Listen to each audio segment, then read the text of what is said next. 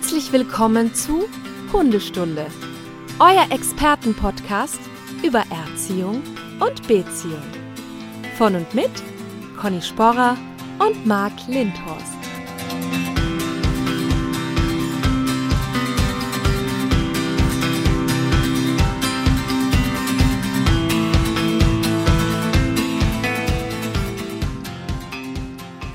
Schönen guten Morgen, Marc. Einen wunderschönen guten Morgen, Conny. Das Wetter passt äh, zum heutigen Thema, glaube ich. Hier ist Sonne, knallt hier richtig rein. Ich musste hier schon so. einen Vorhang vorziehen. Ja, das, das Wetter ist mir ziemlich egal, weil ich ja immer noch krank bin. Ja, oh, was ist denn da Ähm, los? ja, ja, ist jetzt gerade nicht optimal. Ähm, aber ich freue mich ja, dass ich mit so tollen Homeoffice-Aktivitäten wie dem Podcast äh, mich auf Trab halten kann. Genau. Und das ist auch gut, dass wir zum ersten Mal nicht zusammensitzen in einem Raum, damit ich mich nicht anstecke bei dir. Ja, zum, zum ersten Mal, weil sonst so oft, ne? genau. Ja, aber, Aber ich Marc, ich freue mich auch. Mhm, genau, ich freue mich total auf äh, unser heutiges Thema, weil das ist mal ein bisschen was Exotischeres für uns beide. Ja, als du das mit dem Thema angefangen hast, dachte ich, Conny, willst du mich. Das, das ist doch schon wieder eine Provokation hoch 10. Sei froh, dass du nicht drüber reden musst. Ja, Deswegen war ich ja, als du das gesagt hast, dachte ich, du weißt schon, das wird nicht funktionieren. Nach über Ja. 100 Folgen, ne, haben wir doch jetzt alle rausgefunden. Ich und Beschäftigung, ich und sowas wie Tricks und so. Das, das funktioniert doch nicht. Das funktioniert doch Ja. nicht. Was, was hätten wir denn, was soll denn passieren, wenn wir beide darüber reden? Das würde doch nach fünf Minuten Ende sein, weil ich sagen würde, weiß ich Ja, nicht. ja, weiß aber nur nicht, weil wir einfach, weil wir ungeduldig sind und fachlich jetzt nicht Top-Profis. Aber wir haben jemanden eingeladen, der ein absoluter Profi ist in dem Bereich, nämlich in den Bereichen äh, Trick Dog und Dog Dancing. Er hat seine eigene School of Dog in Wien, hat mit seinen Border Collies schon hunderte Turniere besucht und darf sich mit seinen 27 Jahren bereits Trick Dog Europameister nennen. Trick Dog Staatsmeister und Disc Dogging Vize-Europameister. Er hat 2013 mit seinem Herzenshund Falco das Supertalent gewonnen, gelangte 2019 ins Halbfinale von America's Got Talent und hat 2021 auch noch bei Top Dog Germany teilgenommen. Herzlich willkommen, Lukas Pratschka. Einen schönen guten Morgen wünsche ich euch. Das geht runter wie Öl, oder? ja, auf jeden Fall. Wobei irgendwie die, die ganzen Turniere sind irgendwie gar nicht so mein Ziel gewesen. Also ich habe so das Gefühl, jetzt wo du gesagt hast, so zahlreiche Turniere, ich bin eigentlich schon seit Jahren weg von dieser Turnierszene. Ah, Da gibt es auch einige Gründe davon. Äh, ja, irgendwie war das jetzt gerade so eine Überraschung, dass du gesagt hast, so viele Turniere. Aber ja, es stimmt, wir waren wirklich jahrelang europaweit unterwegs, auf, von einem Turnier auf dem anderen. Aber es hört sich schon gut an, wenn man das so zusammengefasst hört. Das stimmt. Ja, es steht auch noch so auf deiner Homepage. Also wenn Okay. du es ändern möchtest. Ja, ich, bin, ich habe so Vielleicht, absolut keinen ja, es Zugang zu. Technik. Das ist irgendwie so, ich, ich, ich versuche so selten wie möglich auf meine Homepage zu schauen und die zu aktualisieren. genau, da steht auch noch, dass du 19 bist. Nein, Spaß. okay. Ja, aber das Gute ist ja, diese Auszeichnung, die wir da haben, das ist ja nicht, ich habe da mal teilgenommen. Also, dass ich mal da bei, bei sowas teilgenommen habe, sondern du hast dann ja auch diese Titel dir äh, da erarbeitet und äh, auch bekommen. Und deswegen hast du es auch verdient. Ja, also, Dass ich, äh, Ja, also absolut. ich sag mal, jetzt nicht nur ich, ich habe schon auch einen Hund gehabt in, in der Show, der mich sehr gerettet hat und mich da sehr gut durchgeleitet hatte. Und das finde ich auch sehr sympathisch, genau. Nämlich der Hund stand da im Sehr. Mittelpunkt, der hat das ja alles gemacht. Ich weiß nämlich jetzt nicht, ob das bei ähm, Top Dog und so, ob du da über die Hindernisse und so krabbeln musstest. Das weiß man jetzt nicht. Oder die Tricks Nein, nein, machen nein, musstest. nein, ne? nein, das muss man, das muss man nicht selbst mitmachen, Gott sei Dank. Das, das Ja. wäre, glaube ich, auch in einem Desaster geendet, weil ich bin so unsportlich, wie ich äh, genauso wenig mit Technik umgehen kann. Also das wäre dann wieder so, wie das auf der Homepage. Also entschuldige, ich habe dich schon in Zeilen hängen sehen, äh, keine Ahnung, Rückwärtssaltos machen und also alleine, dass man auf, mit dem Rücken auf dem Boden liegt und die Beine ausstreckt und dein Hund draufsteht, das bedarf ja schon ein bisschen Sportlichkeit. Ja, da, mu da muss man auch extra hintrainieren drauf. Also Conny, aber das mache ich jeden Morgen hier. Ja, eben. Aber sag mal, ähm, weil du jetzt, äh, weil du gleich damit begonnen hast, so dass du von den Turnieren weg bist, ähm, das finde ich ja schon ein, also ein klares Statement. Kannst du ein bisschen erklären, wie das kam? Also ich kann es mal erklären von den Dog-Dance-Turnieren, weil da hat das irgendwie begonnen. Da war ich wirklich gern. Das war in Österreich eine mhm. coole Community, das war in Deutschland eine coole Community. Ähm, da gibt es ja nicht viele Starter. Wenn man jetzt ein Agility-Turnier vergleicht mit 200, 300 Startern, ähm, das ist ja irgendwie nicht mal ansatzweise ähnlich beim Dog-Dance. Und das war irgendwie immer wie so eine Familie, die sich getroffen hat zum Training und dann gab es halt eine äh, Jury dazu, die hat gut bewertet oder nicht so gut bewertet. Und das war immer ganz nett zum Weitertrainieren und erkennen, wie könnte man weitermachen. Und ähm, das war dann irgendwie so nach dem Supertalent. Ich dachte beim Supertalent wirklich, dass ich einfach nur dorthin gehe in die Show, um Leuten zu zeigen, was Hunde alles machen können, wenn man sich damit beschäftigt und auseinandersetzt und wenn man einfach mehr macht als nur spazieren gehen. Und dachte mir, ich bringe einfach den Sport unter die Leute, damit das interessant wird, auch für die anderen und dass vielleicht der ein oder andere, wenn da jemand sagt, ja, ich fange jetzt auch mal mit Dogdance an, dass das vielleicht irgendwie für den Sport förderlich wäre. Und ich kam dann nach der ersten Ausstrahlung aufs erste Turnier und wir wurden sowas von ignoriert von allen und als arrogant bezeichnet, weil ich einmal im Fernsehen war. Und dann dachte ich mir schon, okay, so, so cool dürfte diese Family da anscheinend doch nicht sein. Und die waren da so neidisch drauf, dass, dass jetzt jemand mit Dogdance im Fernsehen war und das nicht sie waren. Oh ich meine, es hätte ja jeder zum Supertalent gehen können.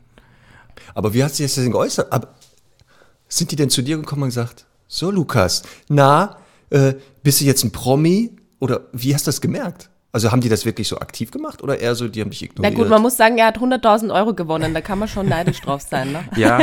Hallo, das hat er sich verdient. Mit, mit 17 dann 100.000 Euro ja, haben, ist irgendwie ein guter Start ins Leben, muss man auch ehrlich sagen. Schon gut. Schon gut. Und nein, die, die, waren nie, die waren nie so böse oder so. Also zu mir gegenüber nicht. Das waren mehr so Erzählungen, die man dann hinten herum erfahren hat. Ähm, und mhm. dann hat mir aber das Turniergehen einfach keinen Spaß mehr gemacht, weil das war für mich ein Ort, wo ich dachte, ich gehe dorthin mit meinen Hunden. Ich habe was Cooles vorbereitet. Ich hatte Bock drauf, das zu zeigen. Ich wollte eine Kritik bekommen, um, um zu wissen, wie kann ich weiterarbeiten. Und das war dann irgendwie nicht mehr so vor Ort. Und deswegen hat mir da auch dann der Spaß gefehlt. Und das Zweite, was dann auch noch war, wir haben ja doch ähm, mit dem Falco vor allem, also mit meinem allerersten Border Collie, ähm, haben wir, glaube ich, von äh, 50 Turnieren, die wir international gestartet sind, ich glaube 49 gewonnen. Und das war irgendwie immer auch ein richtig heftiger Druck, dann immer wieder abzuliefern und wieder abzuliefern. Und ich habe bemerkt, dass ich einfach im Training viel zu ehrgeizig wurde und mhm. dass da auch bei meinem Hund dann der Spaß verloren ging. Und der Unterschied zwischen Turnier und Show ist einfach, zu einer Show gehe ich hin, ich bereite so gut wie gar nichts vor im Vorfeld. Ich schneide teilweise auf dem Weg dorthin zu der Aufführung, die wir machen, erst die Musik im Auto und suche mir da was aus. Und das ist einfach kein Druck, da gehe ich auf die Bühne, mache das, was meine Hunde gern haben, da muss man keine technischen, großartigen Herausforderungen einbauen, sondern kann man wirklich die Tricks zeigen, die der Hund gern macht, die zum Charakter des Hundes passen und dann legt man einfach los. Und das ist eben im Turnier nicht mehr so und deswegen bin ich von der Turnierwelt auch wirklich weg. Okay, cool. Guck mal, aber guck mal, Conny, was wir gerade erfahren haben ähm, Lukas, wenn er dann nicht auf Turnieren geht, sondern fürs Fernsehen bereitet sich kaum vor oder so zwischendurch, da kenne ich noch jemanden, der genauso ja, arbeitet. Ja, so wie ich für einen Podcast, ne? So, genau so. Das ja. merkt man aber auch. Das ich mache das quasi auf dem Weg vom Bett zum Schreibtisch. ich habe halt keinen, keine Fahrweg. Sehr gut. Nein, heute haben wir uns schon tatsächlich ein bisschen besser vorbereitet, weil es gab oder gibt ja auch einige Fragen. Aber Lukas, ich habe dich ja jetzt so ein bisschen ähm, vorgestellt. Habe ich irgendwas vergessen in deinem Lebenslauf? Und wir wollen natürlich unbedingt wissen, ähm, wer deine Hunde sind. Also kannst du die nochmal bitte kurz vorstellen und wie gesagt gerne ergänzen, wenn ich irgendwas vergessen habe. Also so vom Werdegang, glaube ich, ähm, hast nicht wirklich was vergessen, was die meisten immer wieder dazu sagen, weil sie es anscheinend gut verkaufen können, äh, im Fernsehen oder Radio oder äh, ähnlichem, dass ich früher wirklich Angst hatte vor Hunden. ähm, und ich war der oh. Einzige bei uns in der Familie, der sich wirklich jahrelang dagegen gewehrt hat, dass ein Hund in die Familie kommt. Wir hatten damals zwei Katzen und ähm, ich habe versucht, so ein bisschen mit denen zu trainieren, weil meine damaligen besten Freunde, ähm, deren Eltern hatten einen Zirkus und da war ich halt immer mit dabei. Und wenn die in der Nähe von Wien waren, haben mich meine Eltern dahin gebracht und ich habe immer gesagt, ich brauche eine Katze für den Zirkus. Ich muss irgendwie auftreten, weil ich, hab, ich hatte damals so meine eigene Jongliernummer mit den Zirkuskindern zusammen und dann dachte ich immer, ich muss eine Katze in den Zirkus bringen. Und das hat aber null funktioniert und ich weiß seit heute auch, dass ich kein Katzenmensch bin. Aber ähm, du wolltest jetzt also nicht mit den Katzen jonglieren, ne? Also das war jetzt nicht die Idee. so keine Katzen jonglieren, das wäre mal eine Idee. und mein, mein Papa wollte irgendwie immer einen Hund, weil wir waren halt wirklich eine aktive Familie, wir waren immer wandern und unterwegs und ständig da und dort. Und der meinte immer, wir brauchen einen Border Collie. Das wäre die ideale Rasse für unsere Familie. Und ich wusste Nummer eins nicht mal, was ein Border Collie ist und dachte immer, ähm, ja, das ist irgendwie der Hund von Schweinchen namens Babe. Das habe ich dann irgendwie herausgefunden.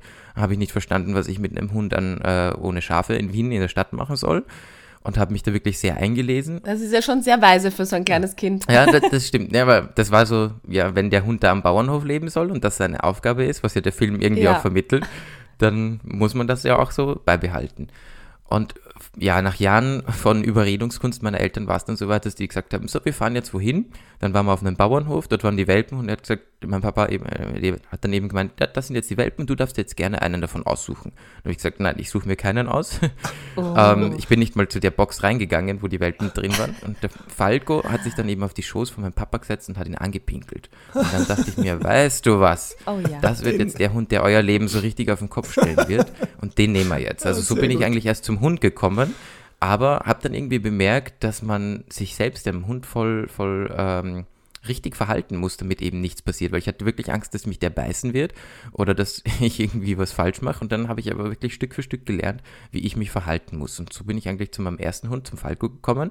Der ist jetzt mittlerweile 13 Jahre alt, ist immer noch voller Energie, möchte immer noch machen und tun und arbeiten. Darf er natürlich nicht mehr. Also der ist jetzt nicht so richtig in Pension, weil der lebt einfach für die Bühne. Aber ähm, der macht jetzt nicht mehr großartig spektakuläre Sachen. Also der macht wirklich seine Basics und ist einfach voll happy, wenn er auf der Bühne dabei sein darf. Flippt nämlich sonst immer aus, wenn er nur zuschauen darf. Und ja, dann hatten wir noch unseren zweiten, also hat, haben noch unseren zweiten, den Joke. Das ist auch ein Border Collie. Der war eigentlich ein, ein geschenkter Hund. Wir waren damals in so einem Hundeverein und haben dort äh, Hundesport betrieben. Und der Präsident dort war eben Border Collie oder ist Border Collie Züchter. Und der hat uns immer gesagt, ja, jetzt hat ja der Falco seinen Lukas und mein Papa war dann immer alleine mit und konnte halt nur zuschauen. Und der hat dann drei Würfe lang gemeint hintereinander, ich schenke euch jetzt einen Hund aus dem Wurf. Ich schenke euch jetzt wieder einen Hund aus dem Wurf. Und beim dritten Wurf haben wir dann gesagt, ja gut, wenn, wenn du willst, dann nehmen wir halt jetzt einen. Und mein Papa meinte, das ist jetzt dann meiner, so wie ich mir den Falco eigentlich damals auch genommen habe, weil ich wollte ja was mit ihm machen. Und dann war es aber so, dass der Joke der mega Problemhund war. Der hat alle anderen Hunde vom Welpenalter an von sich weggeknurrt und wollte alle abschnappen, die zu ihm kamen. Und also wirklich richtig heftiges Verhalten schon für einen Welpen. Und mein Papa hat dann drei Jahre lang ungefähr mit ihm gekämpft. Also sie haben es echt gut gemanagt alles. Aber ich habe mir dann gedacht, so, ich kann mir das jetzt nach drei Jahren nicht anschauen. Ich muss mir diesen Hund jetzt auch zu mir nehmen und muss, mir die, muss mich dem annehmen und, und muss an dem arbeiten. Und seitdem bin ich auch mit ihm irgendwie ein ganz gutes Team geworden und, und finde ihn ganz lustig. Ein echt lustiger Hund, wie der Name schon sagt. Das war er schon als Welpe.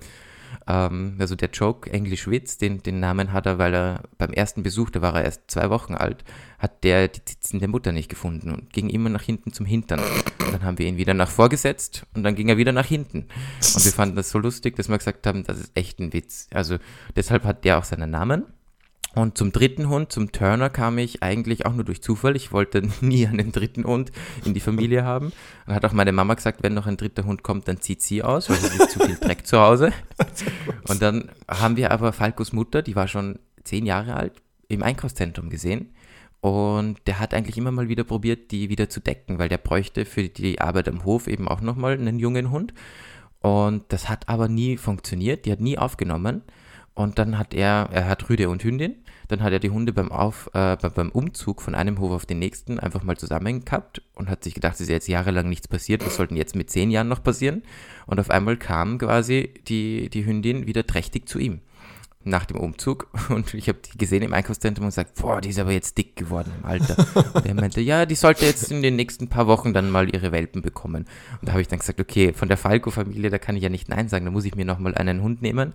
Ist aber lustigerweise genau das Gegenteil von Falco. Schüchtern, total zurückhaltend. Ähm, wenn der auf der Bühne steht und dann sieht er jemanden im Publikum, der äh, schief schaut, dann dreht er sich um und sagt, danke, das war mein Auftritt, ich gehe jetzt wieder. Also wirklich komplettes Gegenteil von Falco, obwohl es dieselben Eltern sind. Aber ja, bin trotzdem ganz happy mit meinem Rudel, so wie es ist. Die drei sind echt Die genial. Genetik ist ein Hund, ha? Jetzt hattest du Ja. erwähnt, bei Falco damals, du hattest ja eher Angst vor Hunden, dann hast dich mit ihm beschäftigt, hast dann so dadurch äh, gelernt, was Hunde sind. Dann äh, mit dem zweiten Hund, der ja eigentlich der Hund deines Papas war, aber der dann gesagt hat, nix ist. Ich gehe auch mal zu Lukas. Der war ja auch problematisch. Jetzt beim dritten ist es ja auch eher skeptischer Hund. Jetzt hast du einfach gesagt, ja, ich habe das dann so denen beigebracht. Hast du das selber? Also nochmal, du hast dann ausprobiert oder hat dir jemand geholfen? Warst du irgendwo im Training oder hast du es wirklich so Learning by Doing einfach gemacht? Also wir hatten da einen ähm, Verein, wo wir im Welpenkurs waren. Da war Papa dort, die ganze restliche Familie stand halt nebendran und hat zugesehen.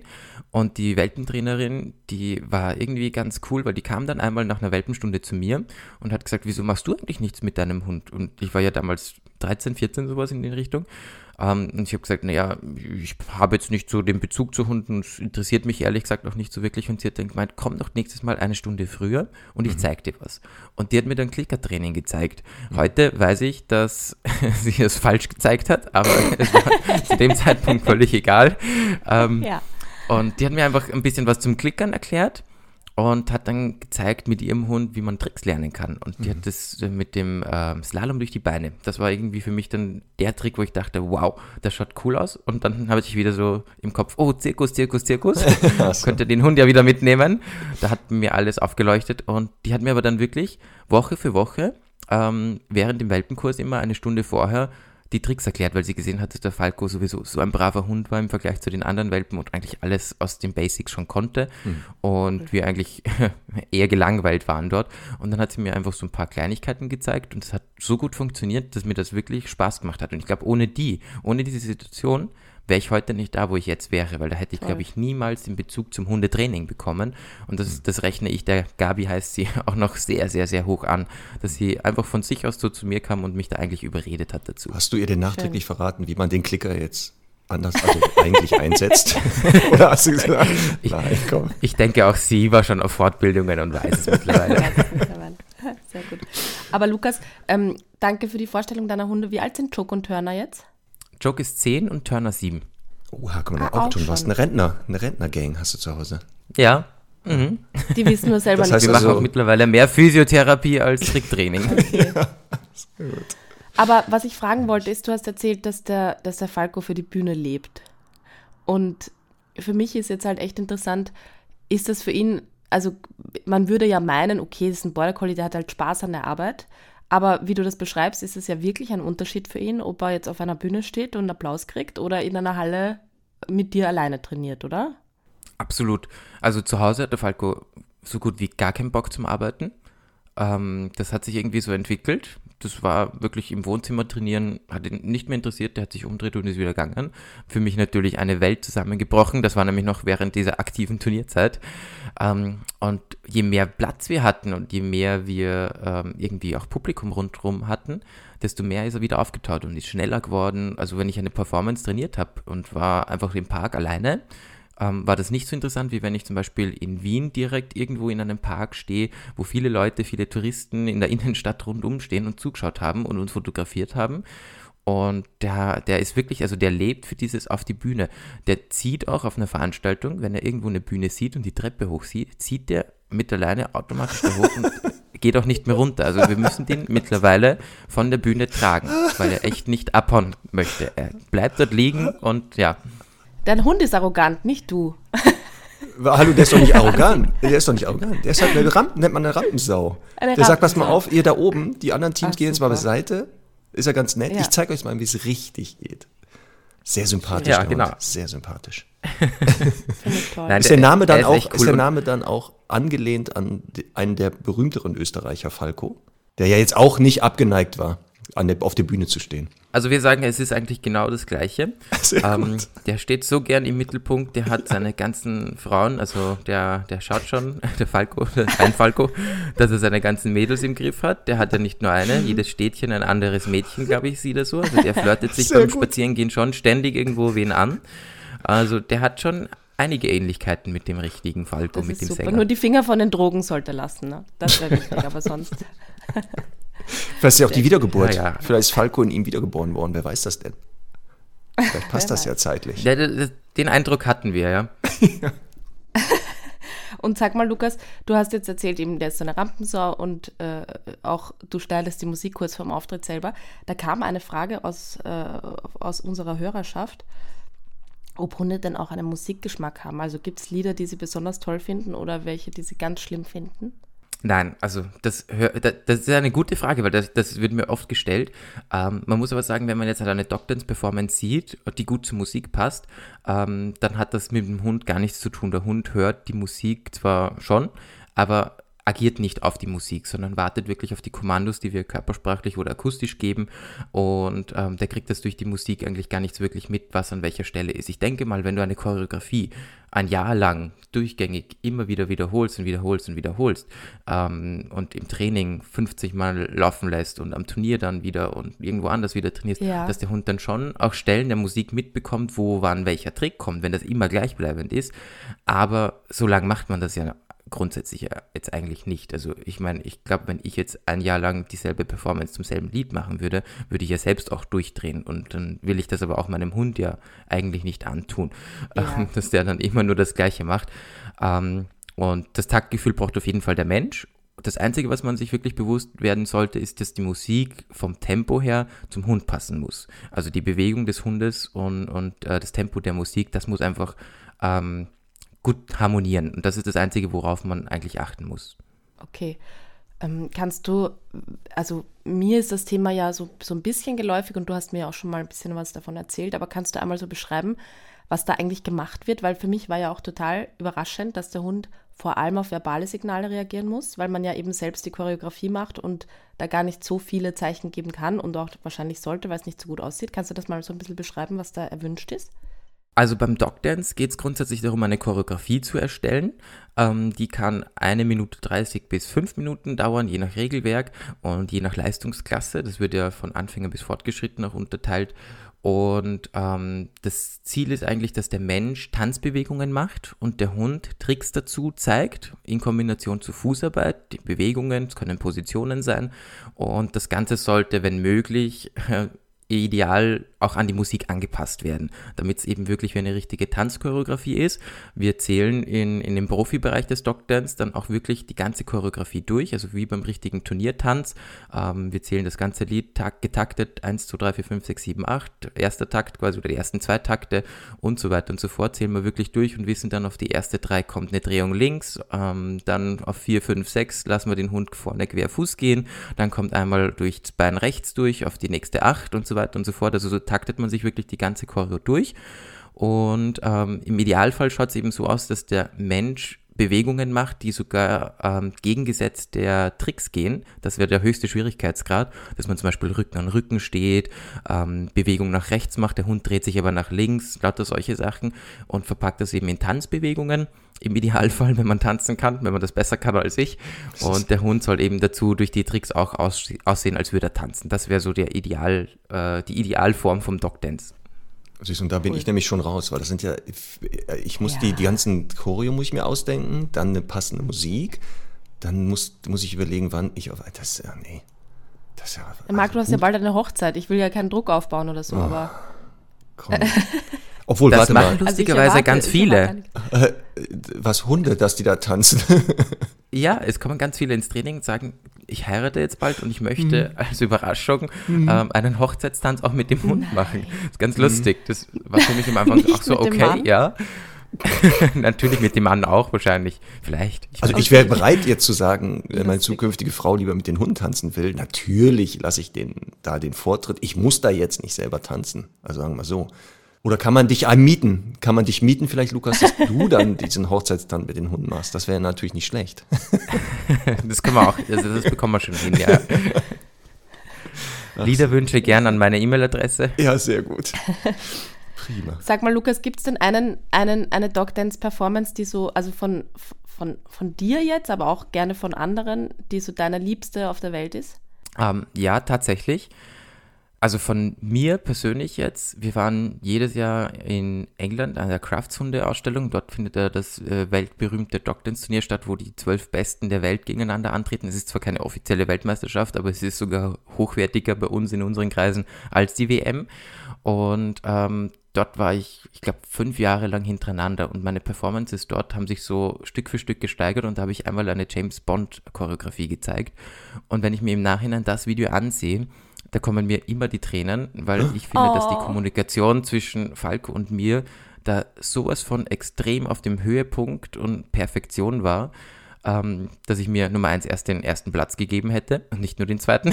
Sehr gut. Hätte und ich, ich, ich sehr da gute einfach, einfach, einfach wirklich, wirklich voll happy damit bin, wie die Kommunikation lief und wie, wie ich sehe dann in dem Video, obwohl ich eine ähm, Pistole in der Hand halte und nichts zeigen kann, wie der Falco wirklich ganz exakt an minimalen Körpersprachensignalen von mir, wie nur den Blick weiß, was er tun soll und auch komplexere Tricks so abrufen kann. Und das fasziniert, fasziniert mich echt zu sehen, wie sich der Hund auch entwickelt hat, wie der mich bis ins kleinste Detail studiert hat. Und ähm, was von, von unseren Choreos, glaube ich, auch noch sehr cool war, was ich mir auch immer sehr gern anschaue, weil es einfach perfekt zum Falco passt, ist The Greatest Showman. Weil für mich ist eben Falco The Greatest Showdog. Ähm, da haben wir beim Turnier aber ein bisschen gepatzt, haben wir nicht so wirklich ausreichend viel geübt. aber ähm, das finde ich trotzdem immer noch eine coole Choreo. Und da gibt es noch eine für mich ähm, wirklich tolle Dog-Dancerin, das ist die Yvonne Berlin. Es gibt viele tolle, die, die ich mir gern ansehe, aber Yvonne Berlin hat in Russland damals ähm, die Weltmeisterschaft gewonnen mit ihrer Border Collie-Hündin äh, Alice. Und das ist eine so inspirierende Frau, die so motiviert mit ihren Hunden arbeitet. Die hat so viel Spaß. Ich habe auch öfter schon, die ist eine, äh, eine Schweizerin, ähm, bei ihr in der Schweiz trainiert. Und das ist einfach immer, da kommst du raus und hast echt das Gefühl, dein Hund ist der Beste der Welt nach dem Training.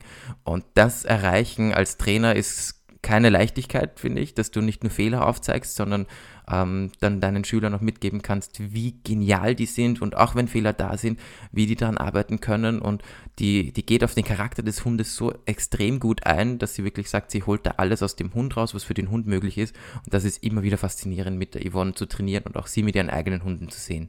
Und Lukas, können wir denn diese Performances, wo du sagst, dass gerade diese James Bond-Geschichte damals, wo du sagst, das, da kriegst du heute noch Tränen in den Augen. Ich habe eben Gänsehaut bekommen, weil ich sehe, du bist Ich so auch. wirklich, du, dass du das so drinne in diesem Gefühl bist.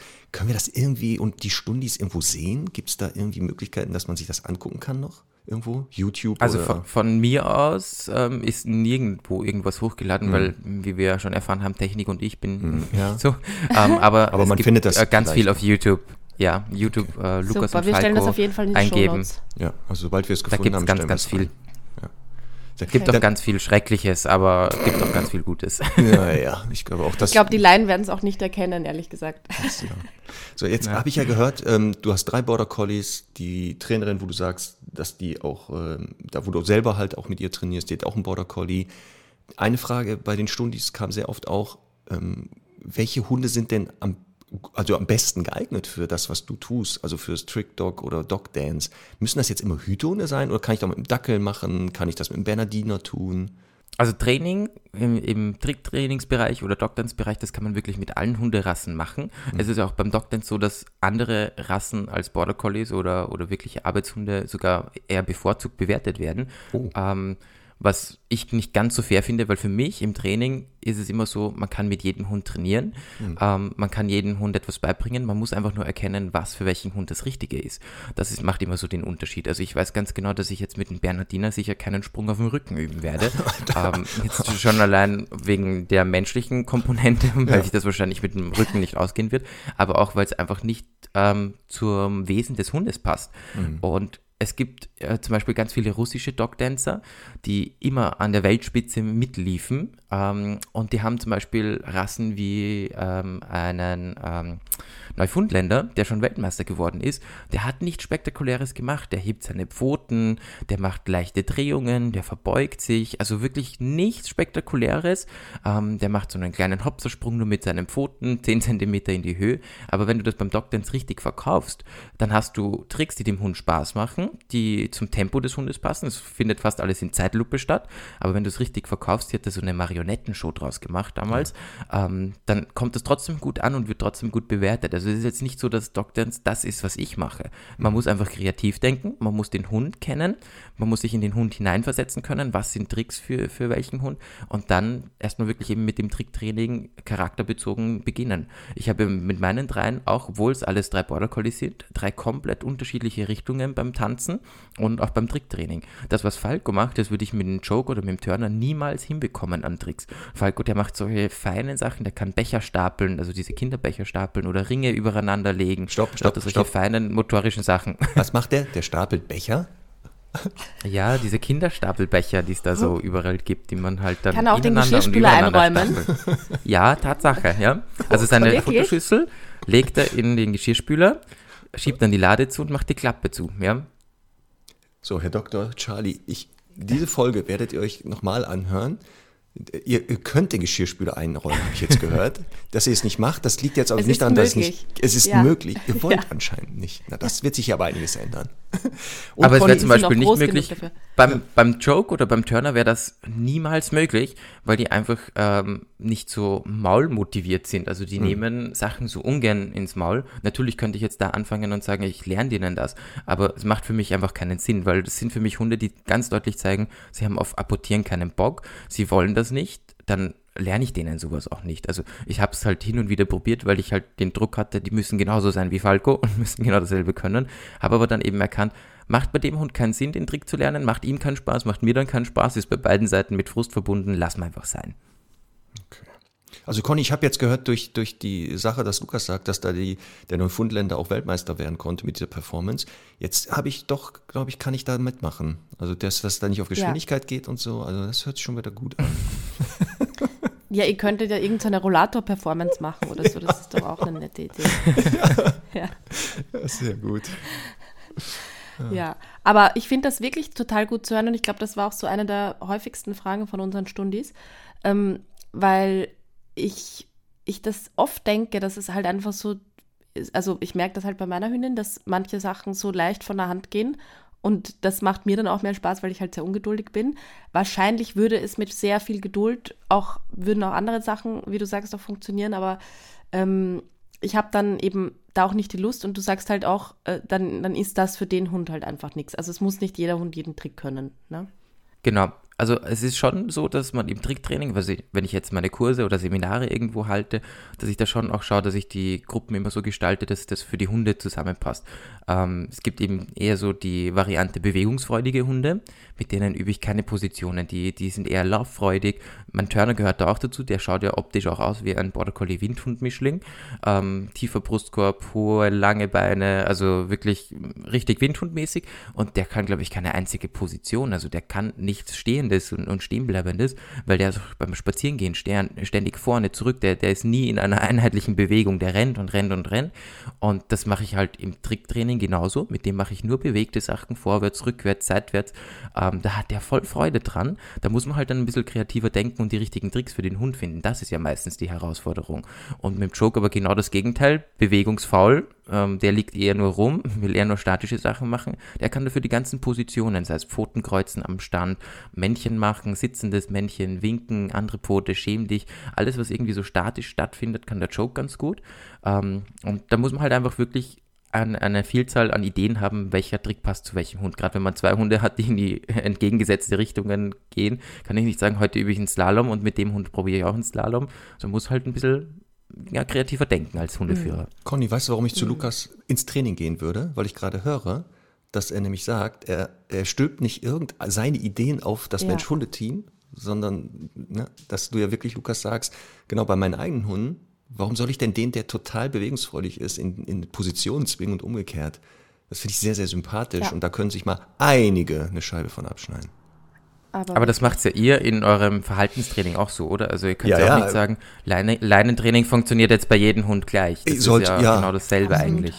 Ja, hoffen wir, Ja. dass viele Ich meine, Kolleginnen ja, und Kollegen darauf Rücksicht Weizen, nehmen. die trennt sich halt, finde ich, immer daran, dass man eben genau das nicht tut. Ähm, obwohl es halt manchmal vermeintlich leichter wäre, aber am Ergebnis sieht man halt, dass es leider nicht funktioniert. Lukas, ich weiß nicht, ob du das schon mitbekommen hast. Wir haben ja einen Oberstundi namens Svenja, Oh. die ganz, ganz tolle Tricks mit ihrem Hund macht und ja auf unseren äh, Wunsch hinauf sogar ihrem Hund beigebracht hat, eine Karte aus einem Stapel rauszuerkennen und die mittlerweile auch optisch zu unterscheiden und so. Also er nickt, Svenja, nur falls du die Zustimmung möchtest. Er hat es oben Ja, mitbekommen. dann habe ich schon Ähm, sehr, sehr bewundert, ja. Svenja, nochmal Ja, jetzt, das, diese, Ton, diese Tonspur, die musst du dir jetzt aufzeichnen, die kannst du jetzt als, aufs Handy nehmen. Ein, mehr, ein, Als- als ein Weltmeister, ein, ich weiß nicht, was Lukas hier alles für Auszeichnungen hat, er ist begeistert von dem, was du tut. Sehr gut. Das ist eine Auszeichnung. Ja, nein, das ist schon eine coole Leistung. Ja, sie hat, äh, ich war nämlich ähm, ja auch wahnsinnig begeistert und habe gesagt, sie muss irgendwie da mehr draus machen und so.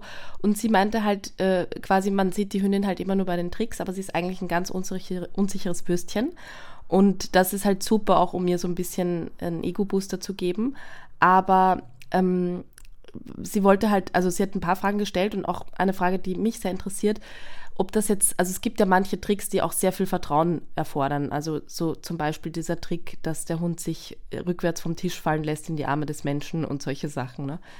Würdest, oder bei ihr zum Beispiel Skateboard fahren, sagt sie, sobald sich das Ding bewegt, ist, ist der Hund halt unten und das geht einfach nicht. Würdest du sagen, dass sowas dann einfach bei, bei solchen Hunden nicht möglich ist? Oder wie würdest du das, wie würdest du da vorgehen? Nein, eben genau äh, das Gegenteil wäre eigentlich meine Idee. Also so wie sie schon sagt, ein schüchterner Hund taut durch so Training wie Tricks lernen einfach voll auf und kann sich so auch irgendwie Selbstbewusstsein erarbeiten, das auch im Alltag verwenden kann. Und ähm, wenn wir jetzt das Beispiel Skateboard hernehmen, da denken die meisten Leute, wenn ich das auch bei mir im Training mache, ich stelle das hin, ähm, und bevor ich noch irgendwas dazu erkläre, sind die meisten Leute schon mit ihrem Hund drauf und probieren schon. Dann hat er Angst, weil er einmal wegrutscht oder eben weil sie sich nicht trauen. Ähm, wir bauen Tricks extrem kleinschrittig auf. Das, was man sieht, der fertige Trick, den muss man in der Trainingsphase eigentlich komplett ausblenden. Man darf nicht ständig im Kopf haben, mein Hund soll Skateboard fahren, sondern man muss sich da wirklich einen Trainingsplan für den Hund zurechtlegen. Und wenn ich jetzt weiß, ich arbeite jetzt mal einen Monat nur daran, dass mein Hund nur auf statische Skateboard draufsteigt, dann ist das auch völlig in Ordnung. Ich darf noch nicht im Kopf haben, wir wollen Skateboard fahren. Das ist nämlich immer mit Enttäuschung mhm. bei Menschen verbunden und der Hund spürt das ja und gibt teilweise auch auf, wo ich dann äh, im Training ganz oft höre, ja, der Hund macht jetzt nichts mehr, weil das ist ihm schon zu langweilig zum Beispiel. Mhm. Und ich sage immer, nein, mhm. dein Hund ist überfordert mit deiner Enttäuschung. Der, der gibt lieber auf, mhm. bevor er noch einen Fehler macht. Ähm, nimmt er die mhm. Nase nach unten und, und ist schon mal weg. Ähm, und wenn ich jetzt das Skateboard als bewegtes, äh, als bewegten Gegenstand hernehme, und dann wäre der zweite Trainingsschritt mal dem Hund zu lernen, dass er Bewegung erzeugt. Das mache ich aber gar nicht mit dem Skateboard. Dann nehme ich jetzt zum Beispiel mal ein Hundespielzeug und lerne dem Hund, dass er mit seiner Pfote ein Spielzeug bewegt. Dass der quasi mal erkennt, wenn er etwas mit seiner Pfote arbeitet, löst das irgendwo auch andere Bewegungen aus. Da muss ich jetzt noch nicht den Hund irgendwo draufstellen und, und der fährt dann gleich weg damit, sondern ich versuche mal einfach einen äh, großen Ball zu nehmen, lerne dem Hund mit dem Pfotenhilfskommando quasi, dass er die Pfote verwendet, ähm, dann den Ball bewegt, dann kriegt er dafür eine Belohnung, dann verwende ich einen anderen Gegenstand, ähm, weiß nicht, zum Beispiel eine Tupperdose am Boden, sagt dem Hund, er soll draufsteigen, ähm, soll dann mit der Pfote quasi wieder Bewegung erzeugen. Wenn er das schafft, kann er gern direkt wieder runtersteigen, kriegt aber eine Belohnung dafür. Und wenn der Hund es lustig findet, dann Bewegung zu erzeugen, dann gehe ich wieder aufs Skateboard und halte das aber so, dass ich mache meistens ein Handtuch davor und dahinter, vor die Rollen ähm, dass sich das mhm. nur einen Zentimeter bewegen kann. Dass es wirklich mhm. nur vor und zurück wippt, ganz, ganz leicht und zeigt dann dem Hund, dass er so wieder Bewegung erzeugen soll. Und das kann ich dann langsam Stück für Stück weiter ausdehnen. Aber das ist bei so sensiblen Hunden wirklich extrem viel Arbeit. Und wie gesagt, das Einzige, was man sich bewusst machen sollte, ist, dass man nicht den fertigen Trick vor Augen hat, sondern die einzelnen Teilschritte. Das ist so spannend, weil es da ja so solche Parallelen gibt zum Verhaltenstraining auch, ne? Weil die Leute auch kommen und sagen, der Hund soll nicht jagen gehen dann lernen sie einmal den Pfiff und erwarten halt, dass er morgen dann vom Hasen rückrufbar ist, ungefähr. Und äh, da sage ich ja auch immer, es ist halt, die, die Menschen denken halt viel zu, ähm, viel zu sehr an der, in die Königsdisziplin quasi.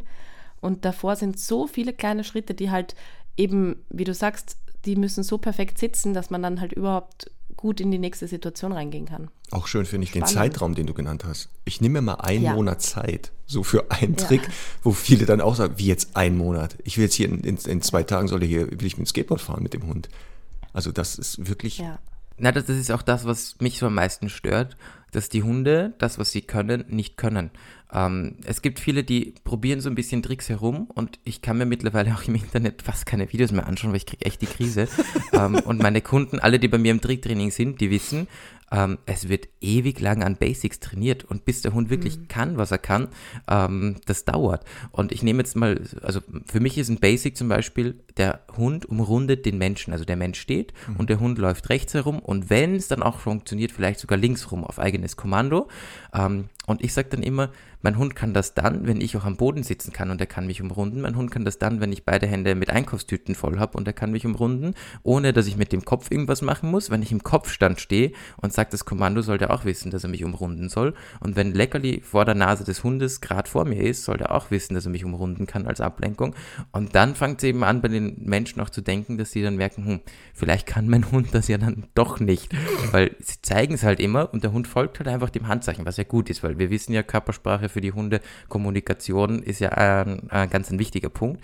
Und natürlich kann ich dem das zeigen, aber ich weiß dann immer, dass der Hund einfach nicht versteht, was er tut und nicht wirklich das Kommando dazu verknüpft hat. Und das wäre für mich aber im Tricktraining immer die idealste Form.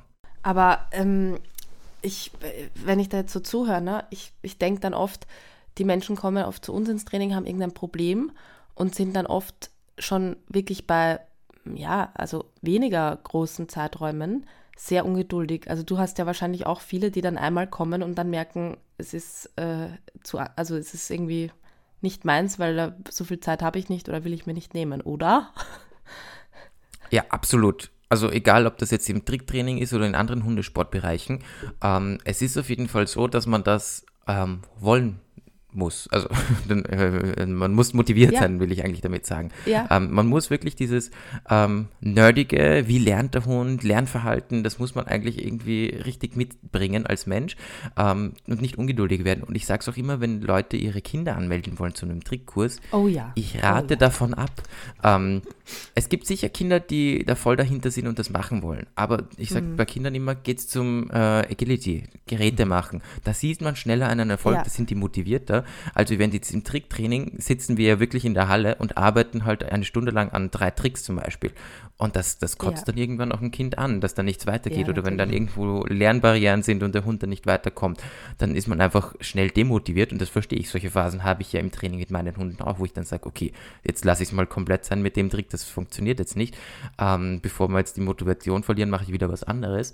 Aber da rate ich eher wirklich ab, wenn man ungeduldig ist, sollte man es nicht machen, weil man wird einfach auch klein, ähm, ähm, kleinschrittig unfair dem Hund gegenüber. Das ist jetzt nicht so, dass man jetzt gleich irgendwie den Hund unterdrückt oder sowas, wenn der was falsch macht. Aber schon allein ein, oh, nee, das funktioniert nicht, reicht ja bei vielen Hunden aus, dass die wirklich keinen Bock mehr aufs Training haben und nicht mehr mit den Menschen kooperieren wollen. Und das schlägt sich ja leider dann auch wieder im Alltag nieder. Das haben wir eigentlich genau das Gegenteil von dem, was wir eigentlich erreichen wollten. Jetzt hast du ja schon gesagt, äh, man muss ja wirklich, wenn man das jetzt machen möchte mit seinem Hund und dann jetzt nicht den Hund unter Druck setzt, dieses Nerdige haben, so kleinteilig und Ausdauer und wirklich sagen, ich mache das dann wirklich, bis das funktioniert. Dann hast du gesagt, ich muss mich auch damit beschäftigen, wie lernt ein Hund. Und äh, da gab es auch Fragen, Stichwort, ähm, welche Lernmethoden oder Lerntheorien nutzt du so? Es gibt ja dieses Do as I do, jetzt hast du schon das Klickern, das Shapen, ist es eher dieses äh, operante Konditionieren. Also äh, was für Methoden ähm, wendest du an, wo du sagst, da sind die meisten Hunde sehr schnell drin? Oder ist das auch wieder, das ist abhängig vom Hund und vom Mensch? Also auf jeden Fall vom Hund und vom Mensch abhängig. Ähm, das soll jetzt nicht böse sein. Ich merke zum Beispiel, wenn Menschen über 50 zu mir ins Training kommen, dann kann ich mit denen ähm, selten sowas machen wie freies Formen, also mhm. Verhalten, das der Hund anbietet, einfangen. Ähm, das funktioniert timingmäßig einfach wirklich in, in 95 Prozent der Fälle nicht mehr so gut, wie ich äh, das als junger Mensch machen kann. Das soll jetzt gar kein Vorwurf sein, sondern das ist nein, einfach auch wirklich unsere Entwicklung. Also man merkt das ja auch im Alltag. Ähm, und ich erkläre das den Leuten auch immer offen und ehrlich so, wir machen das über eine andere Methode, weil es funktioniert funktioniert so nicht mehr, weil es bringt mir nichts, wenn du zwei Sekunden später klickst, wenn der Hund die Übung nicht mehr macht. Das kann er einfach nicht mehr mhm. verknüpfen und dann lernen wir eigentlich nur Blödsinn. Deswegen machen wir da was anderes. Aber grundsätzlich ist es wirklich eine Mischung, ähm, die auf den Mensch und auf den Hund abgestimmt sein sollte. Ich habe es zum Beispiel ganz gern, dass ich ähm, schüchterne Hunde durch freie Formen viele arbeiten. Also denen stelle ich einen Gegenstand hin oder stelle mich einfach hin, ähm, Füße ein bisschen auseinanderstellen, wenn ich einen Slalom durch die Beine möchte und dann klicke ich alles, was der Hund irgendwie macht. Ich arbeite beim Tricktraining auf jeden Fall immer mit Marker Dabei aber nicht immer mit dem Klicker, sondern ganz gerne auch mit einem Markerwort. Ich habe selbst in, glaube ich, jeder Jackentasche überall Klicker, aber doch, wenn man sie braucht, sind sie dann nie da. Deswegen bevorzuge ich sogar eher das Markerwort, auch wenn es nicht gefühlsneutral ist. Aber meine Güte, wenn ich äh, schlecht drauf bin, dann sollte ich auch nicht mit dem Hund trainieren. Also ähm, ja, dann finde ich, sollte ich es auch gleich lassen an dem Tag. Und ähm, das freie Formen ist für schüchterne Hunde super, die einfach viel, viel ähm, lockerer werden dadurch und merken, sie können Verhalten anbieten, sie dürfen sich gern trauen. Da aber auch wieder kleinschrittig. Also ich kann nicht erwarten, wenn ich eine Kiste hinstelle und der Hund soll lernen, mit vier Pfoten in die Kiste zu gehen, dass das jetzt dann in der ersten Trainingseinheit klappt. Sondern es kann wirklich sein, dass ich eine Woche lang daran arbeite, dass mein Hund zur Kiste hinschaut und mhm. nur den Blickkontakt, diesen Fokus zu, zu dem Gegenstand hat. Und das muss mein Trainingsschritt sein und dann denke ich mir, ist super, wenn wir das erreicht haben und der Hund festigt das, kann ich nächste Woche dann in den Trainingseinheiten wieder ein bisschen mehr mehr machen oder einen Schritt hin verlangen oder sowas. Ähm, dann tauen die auch immer ganz gut auf und, und machen das ganz, ganz gern. Was ich auch sehr oft wähle, ist das Locken. Also ich nehme Futter in die Hand oder mhm. besser noch statt Futter ein Handtarget, mhm. wo der Hund lernt, der leeren Hand zu folgen erstmal und locke den Hund quasi in gewisse Positionen oder Bewegungen, marker das an der richtigen Stelle wieder durchs Lobwort oder den Klicker und der kriegt dann nachher seine Belohnung. Das hat aber einfach wirklich den großen, großen Nachteil, dass die Hunde sich oft eben nicht auf die Übung konzentrieren. Wenn ich nochmal von vorhin das Herumlaufen um den Menschen nehme, mhm. der Hund merkt gar nicht, ob er gerade rechts rum ist oder links rum ist. Ähm, gerade die richtig Futtergierigen, die, die checken das so gar nicht. Und ich kriege halt auch die Hilfestellung, dieses deutliche Zeigen einfach so schwer weg. Ähm, das ist dann wieder mit extrem vielen Trainingsschritten verbunden zum Abbauen, dass ich das auch mittlerweile nicht mehr ganz so oft nutze, außer es sind Tricks, die für den Menschen koordinativ schwierig sind, wie zum Beispiel ein Rückwärtsslalom. Dann möchte ich, dass der Hund nicht frustriert wird, weil es der Mensch nicht kann. Ähm, und deswegen lasse ich da ganz gerne mal locken, so für die ersten Einstiegsversuche, bis ich merke, der Hund hat irgendwie eine Ahnung von der Bewegung. Der Mensch weiß, wie seine Bewegung funktionieren soll. Dann lasse ich die da locken. Ähm, mein wirklich absolutes Highlight im Training ist das Shapen, nicht das freie Formen, wo der Hund sich selbst was aussuchen darf, sondern ähm, Shaping in eine gewisse Richtung.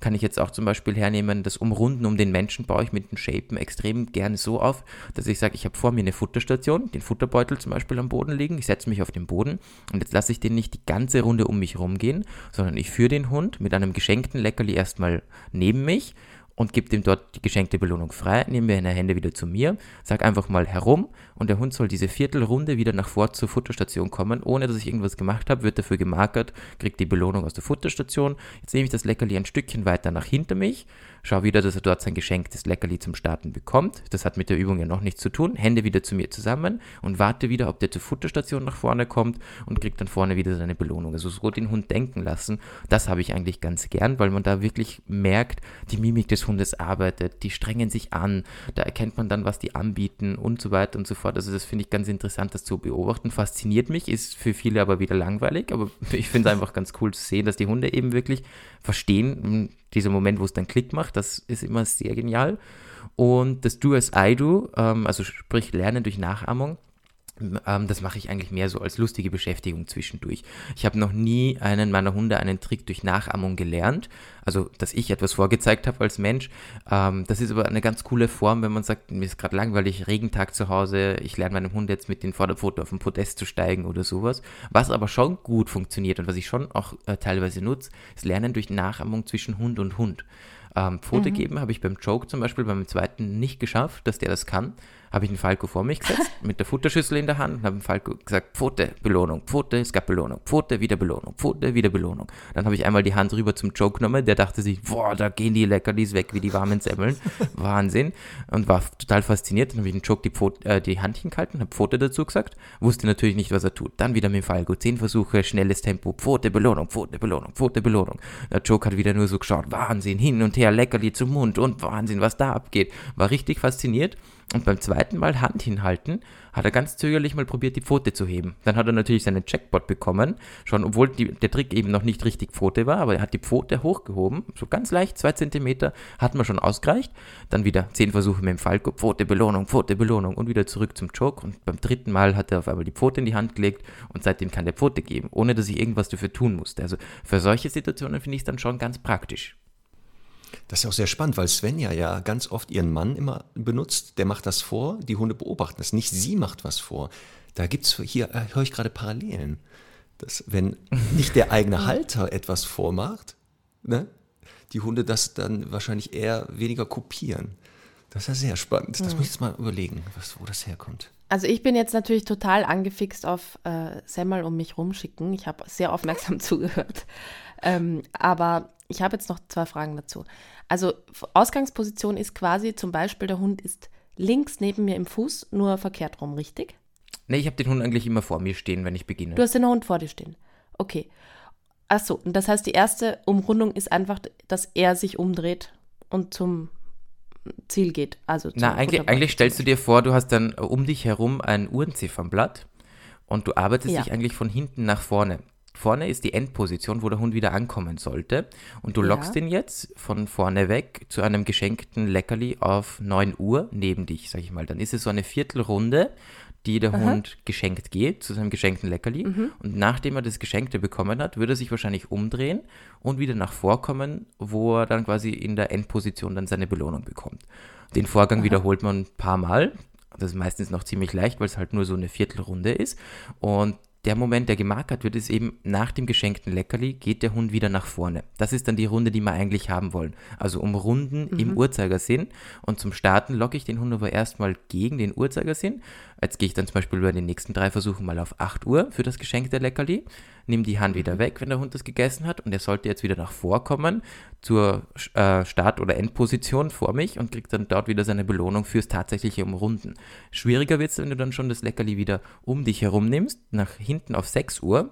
Weil da sagen dann viele Ja. Hunde, so jetzt kürze ich ab und gehe die Runde wieder nach vor. Dann hätten wir aber ein Locken. Ja. Das möchte ich nicht. Ich möchte, dass der Hund dieselbe Runde wieder zurückgeht und kriegt vorne wieder Bestätigung. Auf 6 Uhr geht es dann meistens auch noch ganz gut. Schwierig wird es dann, wenn man rüberkommt auf 5 Uhr oder auf, auf ähm, 3 Uhr, die Seite dann.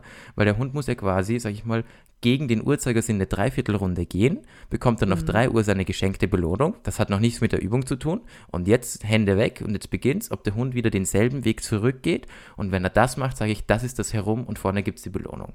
Klingt kompliziert. Dafür habe ich, wenn das dann funktioniert, einen Trick, der sitzt. Da kann man machen, was man will. Da kannst du einen Hampelmann dazu machen und der Hund geht rundherum wie nix.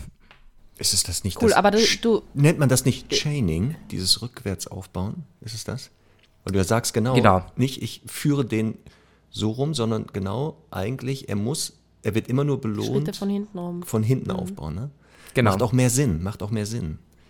Das macht viel mehr Ja. Sinn natürlich. Kann er ja doch, was der mag im Tricktraining. Ja, ja, du wirst sehen. Ja. Ich werde heimlich bei Lukas Stunden nehmen, Conny, und dann, wenn wir auf der Tour am 17.06. die eröffnen in Stuttgart, ne, da werde ich ein Feuerwerk Ja. abziehen mit den Hunden. Da wirst du aber denken, was mit dem passiert. Da, So. da wird er dann seinen Hochzeits-Dog-Dance präsentieren. Genau. Ja, schön. So. Schön. Ähm, Lukas, eine Frage war auch, äh, wie man Hund, mit Hunden trainieren kann. Ich meine, das ist eine sehr häufig gestellte Frage, die wir natürlich auch haben, ähm, der nicht so leicht zu belohnen und zu begeistern ist. Also wenn Leckerlis nicht so gerne angenommen werden, hast du ja sicher auch bei dir. Ja, absolut.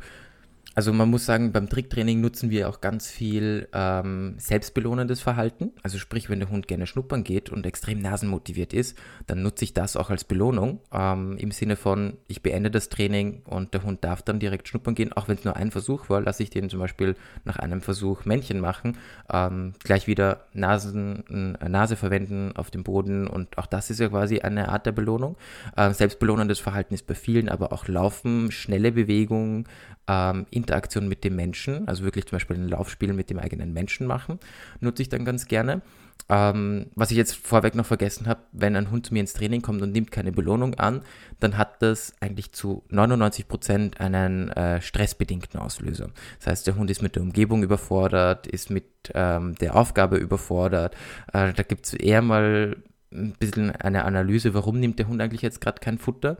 Und ich arbeite dann gern daran, dass wir das erstmal lernen, dass der Hund spielen lernt, zum Beispiel, bevor wir jetzt mit dem Tricktraining loslegen. Ähm, weil ich eben immer das Gefühl habe, ich möchte den Hund ja nicht in der stressigen Situation lernen lassen, funktioniert auch meistens gar nicht so wirklich. Ist wie jetzt beim Problemtraining ja genau dasselbe. Ich kann jetzt nicht gleich erwarten, dass mein Hund Anti-Jagd-Training im Wildgehege machen kann, sondern wir fangen ja mal mit weniger Ablenkung an, weniger Reize rundherum.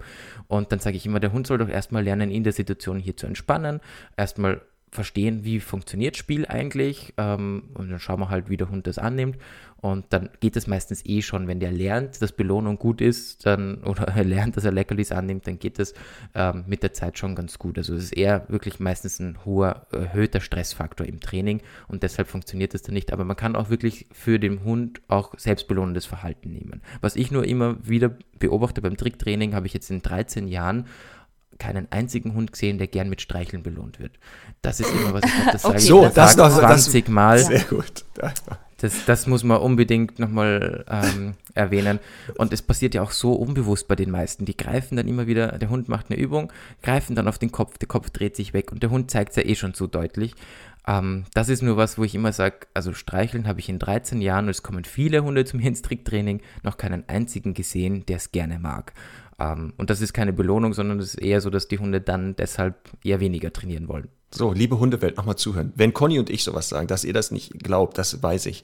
Hier spricht ein Vize-Europameister, ein Europameister, mehrfache Auszeichnung, der genau das auch sagt. Streicheln kann ja eine Belohnung sein. Vielleicht zu Hause auf dem Sofa. Aber ich glaube genau, bei, dass wir auch feststellen, dass wir sagen, belohnen Sie den Hund jetzt. Da wird er da durchgewuschelt, dann, was du beschreibst, an der Körperhaltung des Verhaltens erkennt man, das ist alles nur keine Belohnung gewesen. Und die Leute wundern sich dann und sagen, sehen Sie, der macht das schon wieder nicht, der ist so dominant. das ist doch, das ist doch, oh Mann. Der will schon wieder die Weltherrschaft, der Hund. Genau, ja, ja. Ja, auf Fei, jeden fei. Fall. Genau. Kann ich noch eine Frage stellen, Conny? Na, Weil- unbedingt. Du hattest ja jetzt gesagt, genau dieses, wenn ein Hund jetzt nicht Leckerchen nimmt oder Belohnung, dass oft der Grund ist, nicht, dass der nicht an der Belohnung interessiert ist, sondern der ist einfach noch zu gestresst. Und dass du ja dann ganz woanders anfängst zu sagen, stopp, stopp, stopp, wir machen nicht Schritt drei vor Schritt äh, eins. Und hier ist nämlich eine Frage von einem Stundi. Gibt es spezielle Tricks, Elemente, die einem hibbeligen Hund vor Publikum helfen, konzentriert und fokussiert zu bleiben?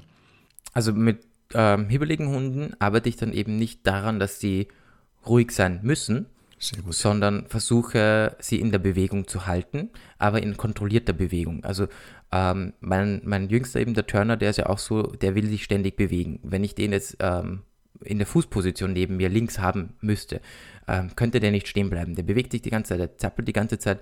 Ähm, und ich versuche den zum Beispiel durch Bewegungstricks wieder in den Fokus zu holen.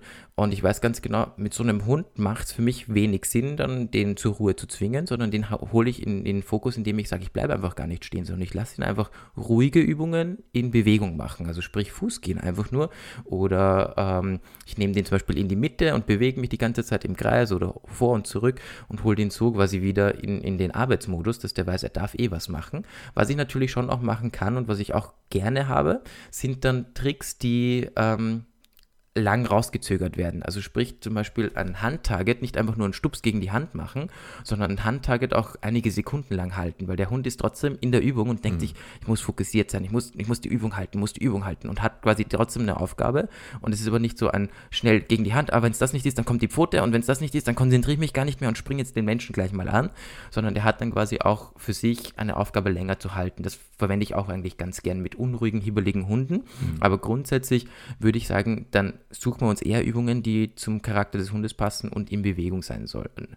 Äh, sollten. Und wenn jetzt das Problem aber ist, dass der Hund eher abgelenkt ist, also sprich wirklich sich nicht auf den Menschen konzentrieren kann, dann würde ich sagen, mit hibbeligen Hunden spielen, spielen, spielen, spielen, spielen in der Situation. Was ja viele nicht wissen, das Training, was ich jetzt habe für die Bühne oder für Auftritte, das ist ja in wirklich viele, viele Teile aufgegliedert. Wir haben Nummer eins einmal laute Geräusche und Musiktraining. Ich habe bei mir in der, in der Hundeschule eine Anlage, da klappt man, man steht in der größten Disco von Wien, ähm, weil ich einfach Musik trainieren möchte, schon mit Welpen eigentlich. Wenn, wenn ich Okay. den Welpen bei mir habe, dann fange ich an, ähnlich wie bei einer Desensibilisierung zu Silvester, Musik, Spielen, Action, Party, Halligalli.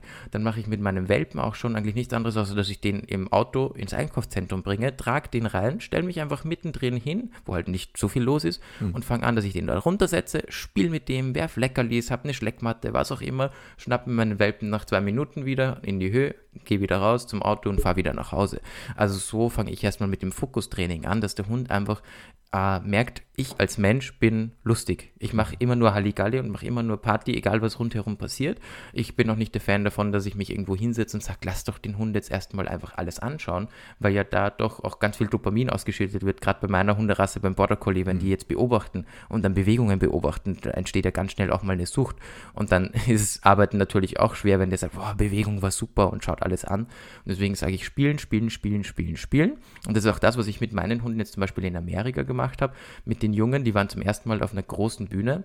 Und da habe ich zum ersten Mal mit denen begonnen, quasi drei Tage, vier Tage auf der Bühne nur zu spielen, weil ich wusste, für die Schüchternen, für den Turner vor allem, wenn da jetzt Publikum und Kameras und so da sind, dann wird das echt ein Desaster werden. Und habe echt nur auf der Bühne gespielt und eigentlich nur bei der Generalprobe und bei der tatsächlichen Show Tricks gezeigt. Nochmal, ich, ich bin, also du bist sehr, sehr sympathisch. Also das, was du hier erzählst, ne? Danke. Ich, je, ich, eigentlich die ganze Zeit möchte ich dein Marker, ich weiß nicht, was dein Markerwort ist, ne? Aber die ganze Zeit möchte ich dich hier durchgehend belohnen, weil das wirklich, du ein sehr wertschätzendes ähm, Umgang mit Menschen und Hunden hast. Also die Frage mit diesem, ich habe einen himmeligen Hund, der, welche Tricks sind da geeignet, dass der da vor Publikum ruhiger ist, wo du sagst, was, nee, was soll denn das? Warum soll ich denn den hibbeligen Hund ruhig machen? Nutzt das doch lieber. Trotzdem natürlich zu sagen, ja, natürlich gibt es Möglichkeiten durch dieses, ähm, dass der eine Übung länger hält und so, dass der dann ruhiger wird, aber nicht den Anspruch zu haben, ich möchte die Persönlichkeit des Hundes hier komplett verändern, sondern ich, ich nutze seine, seine Talente, seine Stärken und die Schwächen, die jetzt wirklich verändert werden müssen, okay, aber wenn es geht, lassen wir das einfach. Also es ist echt gut, guten Gast hast du geholt, Conny. Na? Den Lukas, den Ja. Lukas, den holen wir nochmal. Aber ich muss noch dazu sagen, hibbeliges Verhalten soll dann nicht hibbeliges Verhalten bleiben, sondern ich lasse den Bewegungen machen, die kontrolliert sind. Also Genau. eben wie Ja. Fußlaufen Ja, ja. oder ich nehme den in die Mitte zwischen Ja. Mhm. die Füße und lasse den da mit mir mitgehen oder Genau. sowas. Also soll jetzt kein äh, Hund darf machen, was, es was er will. Nein, nein. das muss man nochmal ganz deutlich sagen. Ja. Hibbeliges Verhalten schaue ich, dass ich dann wirklich kontrolliert bekomme, aber Mhm. trotzdem in Bewegung halte. Weil wenn ich da dann auf dem Lernschritt bin, kann ich ja dann immer noch weiterarbeiten, noch mehr Ruhe Mhm. reinbringen. Aber muss ja nicht sein. Lukas, weil äh, ich muss jetzt im Namen der Stundis fragen, weil du sagst spielen, spielen, spielen. Ähm, das heißt, aber auch da äh, passt du dich dann an die Bedürfnisse des Hundes an, ähm, im Sinne der Spielart. Also wenn jetzt einer eher Beutespiele mag, dann vielleicht das. Äh, die einen mögen eher Suchspiele. Ja, absolut. Also ich habe es im Training zum Beispiel auch so, ähm, es gibt Hunde, die ähm, trauen sich nie ein Spielzeug von Menschen nehmen, weil die vielleicht mal schlechte Erfahrungen gemacht haben. Aber da platziere ich halt zum Beispiel einen Futterbeutel irgendwo am Ende der Halle und sage dann, wir gehen jetzt in die Halle rein und machen Ringtraining, also Turniervorbereitung zum Beispiel, durch einen Eingang durch. Der Hund soll konzentriert reingehen, soll einmal einen Sitz machen oder einmal den Menschen anschauen und dann darf der äh, ans Ende der Halle laufen und sich dort seinen Futterbeutel holen und kriegt dann, dann aus dem Futterbeutel quasi seine Belohnung raus. Also ich, ich variiere das wirklich ganz stark. Das ist jetzt zum Beispiel eine Variante, die würde ich im Training niemals bevorzugen, weil das Spielen so ja dem Hund lernt, renn ruhig weg vom Menschen, wenn du denkst, du bist fertig oder du Ja. denkst, du kriegst jetzt deinen Jackpot. Also ist jetzt nicht meine äh, bevorzugte Variante bei dem Hund wirkt, aber nichts anderes als Spiel. Und der ist aber lauffreudig und dann lasse ich ihn halt einfach mal quer durch die Halle laufen zu seinem Futterbeutel und der darf den halt dann dort essen, sage ich jetzt mal. Also er app- apportiert den auch nicht, er rennt einfach gern zu seinem Futterbeutel, Mensch läuft hinterher, kriegt dann dort seine Belohnung raus. Also auch das ist für mich dann ein Verhalten, wo ich sage, ähm, wenn Spielen nicht anders funktioniert oder von dem Hund aus nicht anders angenommen wird, dann gern auch so, wie es halt für den Hund passt. Ja, cool. Was aber wieder, wieder, das ist aber wieder anstrengend, muss man auch nochmal dazu sagen. Das ist halt wieder herausfinden, das wisst ihr ja genauso, welches Spiel ist für welchen Hund, ist für die meisten Hundebesitzer eher die größte Herausforderung. Weil ich habe mal gesehen, der Total. spielt so und warum fängt jetzt mein Hund aber nicht die Frisbee aus der Luft und will das anders machen, ähm, ist halt dann auch nochmal eine, eine Challenge, sage ich. Also eigentlich, eigentlich, jetzt wo ich so drüber nachdenke und drüber spreche, ist eigentlich dieses Tricktraining ja die, die volle Herausforderung für den Menschen. Ja, wenn du das so, was du erzählst, so aufbaust für die Menschen, ja, das ist für die die Herausforderung. Ich glaube auch, dass die Hunde relativ schnell ja verstehen, worum es geht.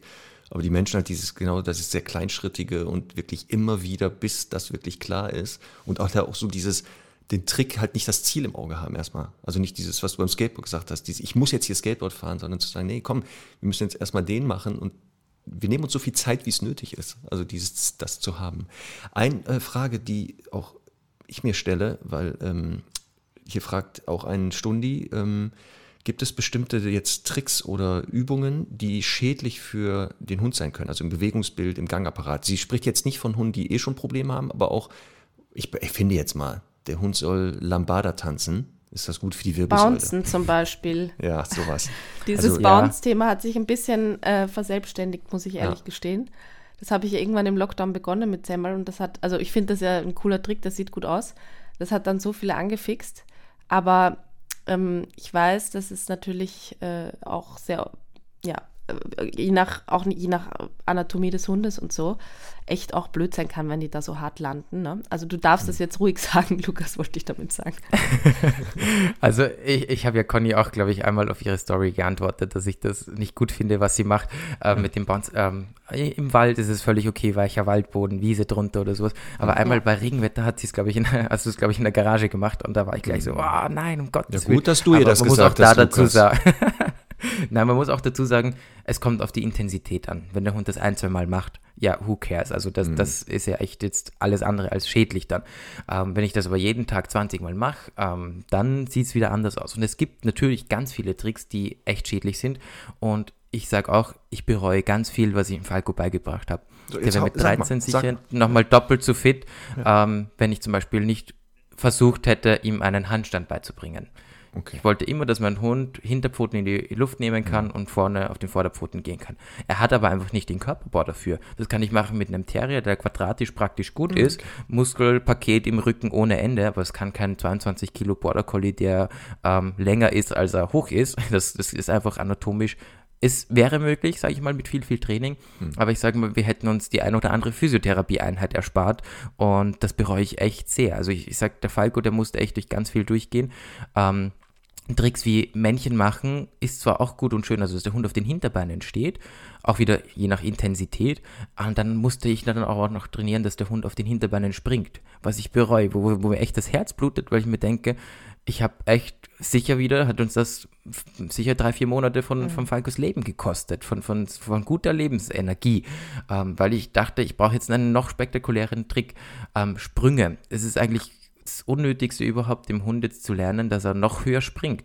Ähm, der kann zwar den Sprung ganz gut abfedern, weil ja die Vorderbeine in keiner knöchernen Verbindung zum Rücken oder zum restlichen Körper, zum Rumpf stehen und wir da eben nur mit Bändern, ähm, Sehnen und Weichteilen, also Muskeln arbeiten und können Sprünge schon gut abfedern. Aber es ist doch das Unnötigste der Welt, jetzt den Hund so hoch springen zu lassen. Das sage ich ja beim Agility genau das Gleiche. Meine Hunde springen nie ihre offiziellen Sprunghöhen, weil der hat auch mit 10 cm weniger genauso viel Spaß zum Springen.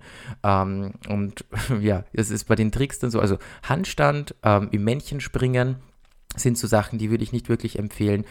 Ähm, was dafür aber auch erwähnt werden muss, es gibt ganz viele Tricks, die sind super gesund. Genau, das ist nämlich auch eine Frage gewesen. Gibt es auch etwas, was gesund ist oder förderlich für den Bewegungsapparat? Ja, absolut. Also Dockdance-Hunde sind eigentlich die best gymnastiziertesten Hunde, weil wir trainieren halt auch sowas wie Koordination. Der Hund soll auf Kommando sein Hinterbein, äh, sein Hinterbein mhm. geben können. Ähm, und der kann wirklich vier Pfoten unterscheiden. Das heißt, der wirklich, hat wirklich extrem gutes Körperbewusstsein. Rückwärts gehen ist eine super gesunde Bewegung, wenn man es richtig aufbaut, also nicht mit Pfoten schleifen über den Boden. Mhm. Wir machen ergänzend ja auch ganz viel Cavaletti-Training, Physioübungen. Ähm, meine Hunde sind regelmäßig im Unterwasserlaufbahn, schon wo sie äh, jünger waren, einfach ergänzend sind dazu, damit man Muskelgruppen aufbaut, die man halt einfach fürs Tricktraining verwendet, ähm, die im Alltag einfach nicht geschult werden. Seitwärtsgänge sind für Hunde super gesund, koordinativ extrem herausfordernd ähm, und kann der Hund aber auch ganz gut lernen. Die haben Drehungen, enge Wendungen mit dabei, die, die Muskeln dehnen sich dabei. Wir haben ja auch wirklich ein spezielles Aufwärmprogramm, also jeder äh, Doctors Turnierstarter kennt das wahrscheinlich. Ähm, wir haben ungefähr eine Routine von 25 bis 30 Minuten, wo wirklich erstmal Konzentration geübt wird, wird. Dann äh, haben wir sportliche Übungen, also wirklich ein bisschen dehnen. Ähm, machen wir nach dem Training auch. Und obwohl ich meinen Hund mittlerweile jetzt eben durch das, was ich bei Falco gelernt habe, eigentlich fast keine Sprünge mehr machen lasse, ähm, und auch so Sachen wie Handstand oder sowas eigentlich nicht mehr neu trainiere und auch bei meinem nächsten Hund sicher nie wieder beginnen werde, äh, weil es einfach unnötig ist, habe ich mich verleiten lassen von diesem Turniermodus, immer schneller, besser, weiter, größer, spektakulärer, merke ich, dass das ist einfach nicht unbedingt Sinn und Zweck der Sache. Der Turner, der Jüngste, der kann eigentlich auch nur einen Sprung auf meine Füße. Ähm, der springt generell gerne, der kann aber sonst eigentlich nicht wirklich irgendwas wie den Bounce oder so. Wäre nicht schlecht, wenn er das mal lernt, aber ich habe da jetzt meinen Fokus einfach nicht mehr drauf, weil der Falco hat eben ähm, Arthrosen in den Zehengelenken und das hätte man einfach verhindern können, hätten wir diese ganzen Tricks nicht gemacht. Man muss auch dazu sagen, wir haben auch Flyball gemacht und ich bin mir immer noch sicher, dass das von diesem Flyball-Sport kommt, wo der Hund aus 20 mhm. Metern Entfernung volles Tempo gegen eine Box donnert. Das hat ja natürlich mehr Zehenbelastung gegeben als meine Tricks, aber trotzdem äh, denke ich mir, ich hätte dem Falco einfach mehr ähm, Lebensqualität im Alter bieten können, hätte ich den einen oder anderen Trick gelassen. Und Aber das Lukas, muss man leider lernen. Also irgendein ah, Hund muss genau. das irgendwie mal durchmachen und es tut mir halt wirklich sehr, sehr leid für, für ihn. Ähm, aber dafür gebe ich jetzt mein Bestes, dass er keine Schmerzen hat. Ja, da können Conny und ich dir aber sehr viele Schuldgefühle nehmen. Conny nickt schon. Ich glaube, wir beide haben auch mit unserem Hund, die wir bisher hatten, nicht immer in der Vergangenheit alles so optimal gemacht. Aber das, was du sagst, ist ein Lernprozess, wo du heute sagst, habe ich halt gemacht, war damals so oder ich war da so in dem Modus, habe aber dann erkannt, dass das nicht sinnvoll ist. Und das ist das wichtig zu erkennen. Ja, war jetzt blöd, tut mir auch leid für den Hund. Und jetzt mache ich es halt anders und, und kümmere mich echt und werde aber dafür sorgen, dass andere Hunde halt das nicht Genau, das finde ich auch veranstalten. so schön dran, auf jeden Ja, Fall. Das finde ich Ja. gut. Das heißt aber, du wärmst deine Hunde auch vom normalen Training immer auf. Absolut, ja. Also selbst wenn die ähm, kleine Tricks machen, wie Pfotenkreuzen lernen, was statisch ist, ähm, aber das sind Bewegungen, die der Hund im Alltag nicht macht. Die Pfote von einer Seite über die andere nehmen, ist eine größere Belastung im ganzen Schultergürtel. Da hast mehr Spannung da und da muss man den Hund auch darauf vorbereiten. Es gibt auch, also sind auch einige Tricks, wo ich sage, der Hund kann zum Beispiel kein sitzendes Männchen lernen, wenn er keinen Rückenmuskel hat. Und ich mache es im Tricktraining auch wirklich so, dass ich sage, wenn ich jetzt auf diesen Trick hinarbeiten möchte, dass der Hund das sitzende Männchen hat, dann hole ich mir jetzt erstmal Balanckissen und arbeite da wirklich gezielt an der tiefen Muskulatur, am langen Rückenmuskel. Und wenn ich merke, der Hund hat jetzt gute Koordination und ein gutes Körperbewusstsein, dann gehe ich erst wirklich tatsächlich zu dem Trick. Und das unterschätzt man, glaube ich, auch. Das ist wirklich ein, ein Hochleistungssport aus Hundesicht. Das sind alles Bewegungen, die, die im Alltag ähm, eigentlich nicht stattfinden. Schon allein das Rückwärtsgehen. Ein Hund geht maximal rückwärts, wenn er mal irgendwie Angst hat, aber weicht eher seitlich weg, wenn er von einem anderen Hund weggehen möchte oder sowas. Also mehr als zwei Schritte rückwärts macht ein Hund von sich aus sehr, sehr, sehr, sehr selten. Und wenn ich aber jetzt möchte, dass der im Doktornsring 20 Meter rückwärts geht, dann muss die Bewegung einfach passen und der muss seine Hinterbeine kennen. Und da schule ich halt durch Cavaletti-Training wirklich erstmal die Hinterhand, bevor ich ans Rückwärtsgehen gehe. Und ich habe ja durch dieses Tricktraining und durch diese ganzen gesundheitlichen Aspekte, die da dazukommen, ähm, ja auch die Physiotherapie-Ausbildung gemacht. Man darf sie bei uns in Österreich nicht arbeiten und das war auch nie mein Ziel. Es hat mich einfach extrem fasziniert, wie der Körper des Hundes funktioniert und ähm, wie ich den auch wirklich gezielt in irgendwelche Richtungen lenken und schulen kann. Das wollte ich mich gerade fragen. Du, äh, du hast hier so Sachen erzählt, wo ich denke, hast du eine Physiotherapie-Ausbildung für Hunde gemacht? Weil du hier über den Bewegungsapparat, du weißt vorne, dass da keine Knöchelverbindung ist, dass da. Das hört sich genauso an. Das hast du aber so, also für dich gemacht, um zu sagen, ich möchte noch mehr verstehen, Bewegungsapparat, noch mehr zu gucken, was macht Sinn, also welche Übung, weil du gesagt hast, einige hast du damals gemacht, mit dem Wissen von heute würdest du nicht mehr machen. Das heißt, du hältst das auch für sinnvoll, wenn jetzt jemand so wie du sich da wirklich professionell mit beschäftigt, auch dieses Wissen sich wirklich noch nebenbei anzueignen. Das muss jetzt nicht unbedingt sein. Also ich glaube, würde ich jetzt einfach regelmäßig einmal im Monat oder quartalsweise reicht wahrscheinlich auch völlig aus, mit meinen Hunden zu Physio, Chiro, Osteopathie oder sowas zum Check-up gehen, ist das ja auch völlig ausreichend. Es hat mich einfach nur ähm, fasziniert. Wir waren ja in vielen Bereichen vom Hundesport unterwegs. Meine Hunde können auch noch Agility, weil wir das haben, haben wir halt damals im Verein auch noch gelernt. Wir haben Frisbee, turniermäßige auch noch betrieben. Und für mich war dann wirklich der Punkt, wo ich bemerkt habe, äh, das Agility, die 60 cm Hürdenhöhe für meinen Border Collie, ähm, das war der Punkt, wo ich echt dachte, warum? Also wie, wieso muss der Hund 60 cm Hürden springen? Und dann hat man da Bilder gesehen, wie der aufkommt ähm, mit den Vorderpfoten und wie das durchgedrückt ist. Und das war dann eigentlich der Auslöser, wo ich gesagt habe, das interessiert mich jetzt mehr, da möchte ich einfach ein bisschen mehr Hintergrundwissen haben als das, was ich in dem Kurs da, wo ich bin, bekommen habe.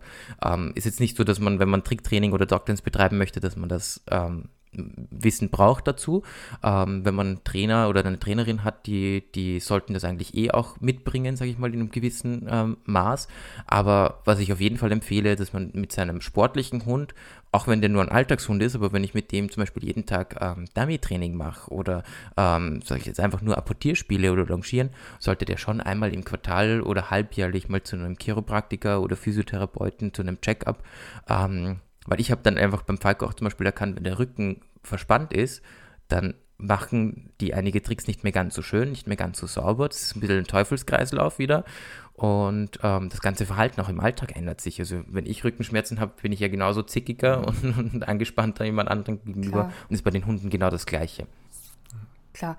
Äh, Lukas, eine Frage war noch, ähm, oder eine häufige Frage war noch, du hast es jetzt eh schon so ein bisschen erwähnt, aber ähm, was ist denn das geeignete Alter damit anzufangen? Also wenn ich dich richtig verstehe, ist es natürlich schon mit dem Welpen möglich, den ja an die Musik zu äh, sensibilisieren und äh, eben auch wahrscheinlich erste Kleinigkeiten ähm, zu machen. Aber was ist so, ich, ich nehme an, diese Frage wird dir öfter gestellt, was ist da deine Standardantwort drauf? Also ich würde empfehlen, im Welpenalter zu beginnen, aber mit der Basis. Also der Hund soll das Markerwort kennenlernen und da sprechen wir eben nicht von, ich habe zwei Wochen Markerwort trainiert und jetzt verwende ich es dann schon im Training, sondern der soll das Markerwort in jeder Situation kennen und können und verstehen, soll sich zum Menschen orientieren, wenn er das hört, ähm, soll die Erwartungshaltung haben, jetzt folgt eine Belohnung, in welcher Form auch immer. Der Hund soll seinen Menschen cool finden lernen als erstes, also der soll wirklich, der Mensch soll das Highlight werden, der soll sich auf ihn konzentrieren können, die sollen richtiges Spielen lernen, Das ist für mich auch ein, ein, ein Punkt der Basis. Ähm, und dann geht es ins trickspezifische Training, aber eben noch nicht an die Tricks, sondern dort ist die Basis, der soll verschiedene Belohnungsmodelle kennenlernen. Wir belohnen extrem viel mit Futterstationen, extern vom Menschen, damit ich eben die Orientierung quasi beim Trick, wo der Hund mit dem Kopf wegarbeiten soll, auch dorthin arbeiten kann. Ähm, dann kann ich mit Targets beginnen, also diese Futterstationen eben muss der Hund erstmal kennenlernen, sei es so ein elektronischer Futterautomat, den ich verwende mit Fernbedienung. Ähm, da brauche ich einige Trainingseinheiten, mal ein paar Wochen, bis der Hund das versteht und akzeptiert, ähm, damit ich das eben wieder generalisiert habe. Dann soll der Hund als Basis Targets kennenlernen. Auch das kann ich als Welpen, äh, als Welpen im Welpenalter schon machen ähm, Pfoten irgendwo auf eine äh, Topfuntersetzer draufstellen, also nichts Erhöhtes, sondern wirklich was ganz was Flaches. Hinterpfoten-Target kann der schon lernen, der kann Nasentarget lernen, den Blickkontakt zum Menschen kann man schon beginnen. Und ich sag mal, wenn man diese ganzen Basics macht, ist man sowieso mal ein Jahr beschäftigt, bevor man eigentlich zum richtigen Trick kommt. Aber wenn die Basics funktionieren, ist das Tricktraining einfach so unglaublich einfach. Also das ist ein Fundament, ähm, das Wichtigste, um ein Haus drauf zu stellen. Und das vergessen ja. die meisten immer. Conny, weißt du, ja. was wir machen müssen? Wir müssen Lukas, glaube ich, hm. nochmal einladen.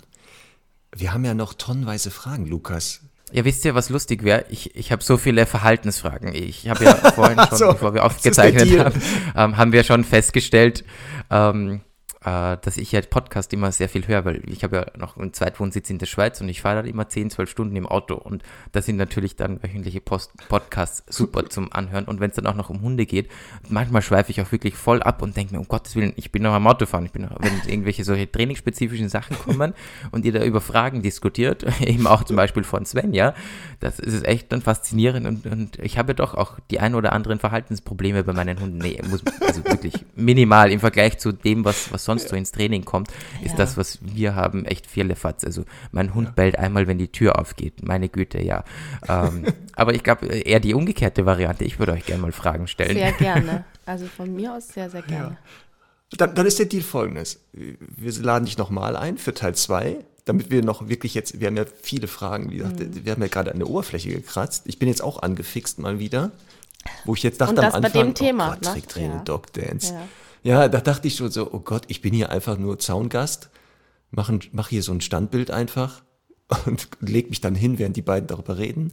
Merke aber aufgrund der echt deiner Art nochmal, also wirklich, ähm, wie du das Ganze siehst und aufbaust. Eben auch schon wieder dieser Satz, ja, macht man da mal ein Jahr die Basics erstmal mit dem Welpen. So, dieses, wie selbstverständlich. Natürlich erstmal ein Jahr Basics. Wenn wir das unseren Kunden erzählen mhm. würden, so ein Jahr, jetzt machen sie erstmal die Basics. Ja. Da sagen die, ich glaube, sie haben sich versprochen, wie jetzt ein Jahr, ein Monat, okay, bin ich bereit. Ne? Aber wie gesagt, ähm, dann würden wir, also ich würde dich super, also ich glaube, Conny, ich spreche da für uns beide, dich super gerne nochmal einladen, dass wir nochmal vielleicht noch ein paar Fragen, weil es gab hier so speziellere zum Beispiel für einen Dackel, was gibt es da für Basics-Übungen. Gehen wir aber heute nicht mehr drauf ein. Und der Deal ist, jeder darf dann darfst du stellen. uns deine Fragen ja. stellen. Ja, wir machen genau so ein Fragen-Ping-Pong. Genau, das ist super. Ja. Das ist immer so uns. Ja, das, ja, das wäre eine gute Idee. Ja, das heißt, das heißt, wir machen uns jetzt quasi aus, wir lernen unseren Hunden allen umrunden, während wir im Handstand stehen. Oh, Und wenn das funktioniert, dann komme ich wieder. Oh Gott. Was hast du gerade gesagt? Was war das nochmal? Umrunden? Ich stehe im Handstand, war das jetzt? Oder der Hund? Nee, der Hund darf Und der Hund soll um uns rumlaufen. Also das würde ich jetzt wirklich als Challenge Wie viel nehmen. Zeit haben wir nochmal? Ein also Jahr. Wir machen ja. das so. Ey, Conny, jetzt hör auf ja, mit so einem Scheiß. Also ich, ich, ich bringe das dann mal bei, wie, wie auch immer. Handstand? und, ähm, mhm. und werde dann sagen, so jetzt bin ich soweit und dann darf er, also dann dürfen wir uns wieder mhm. treffen sozusagen. Das finde ich einen coolen, coolen Darf ich auch jemand anders okay. in den Handstand stellen und der Hund rennt da herum? Oder alte, Natürlich, alte. das geht auch. Sehr cool. Ach, ähm, Lukas, du kennst ja wahrscheinlich, ist mir gerade so spontan eingefallen, unsere schwarzen Stunden auch, wo wir darüber reden, ähm, was so manchmal bei Kundinnen und Kunden ein bisschen schwierig ist. Es wäre jetzt deine Plattform, vielleicht deine ein bis drei Wünsche zu deponieren, weil es hören wirklich viele Menschen und wie wir schon feststellen konnten, ähm, man, also auch die erreicht es, die dann wirklich zu dir kommen. Also wenn du jetzt irgendwas loswerden willst, äh, was dich wirklich immer wieder nervt, man aber vielleicht nicht so wirklich direkt sagen kann, weil man eh so zwischen zwei Stunden ist oder so, dann wäre jetzt der richtige Zeitpunkt. das Lustige ist, ich erzähle immer jeden ganz offen und ehrlich, wie was wann. Ich verliere auch deshalb ganz viele Kunden. die eine oder andere schl äh, schlechte Google-Bewertung, aber das ist mir in dem Fall wirklich egal. Also für mich ist einfach ganz wichtig und das predige ich auch immer ähm, in meinen Stunden, nie unfair dem Hund gegenüber sein. Wir bringen den in Situationen und sind denen dann teilweise böse, weil die irgendwas nicht schaffen können. Und ich, ich habe doch den Hund da reingebracht und habe dem aber noch nicht gelernt, mit der Situation umzugehen. Und das ist im Tricktraining genau dasselbe. Ähm, ich kann nicht erwarten, dass ich meinen Hund, nur weil zu Hause im Wohnzimmer schon zehn Tricks kann, jetzt auf eine Bühne stellen kann und sage so, jetzt perform hier genauso wie im Wohnzimmer. Ähm, also nie unfair dem Hund gegenüber sein. Das ist für mich eigentlich so, so das Allerwichtigste. Ähm, Geduld, Geduld, Geduld, Geduld. Training ist ein Prozess, der äh, stetig wachsen muss. Es gibt auch Up and Downs, das habe ich im Training genau das, das Gleiche. Ähm, und niemals mit dem Hund trainieren, wenn du selbst nicht richtig Bock drauf hast und gut gelaunt bist. Dann lass lieber sein, äh, habe ich genauso Tage, wo ich sage, ich habe jetzt die Kopfhörer auf und ich gehe jetzt irgendwo hin, wo ich keinen anderen Menschen, keinen anderen Hund sehe, irgendwo raus auf die Felder, lass meine Hunde einfach von alleine und sag so, jetzt gehen wir einfach mal eine mhm. Stunde. Mhm. Ähm, ist dann besser, als ich möchte jetzt unbedingt mit Ehrgeiz da trainieren. Mhm. Das sind so für mich eigentlich die wichtigsten Punkte. Schöne abschließende Worte auf jeden Fall.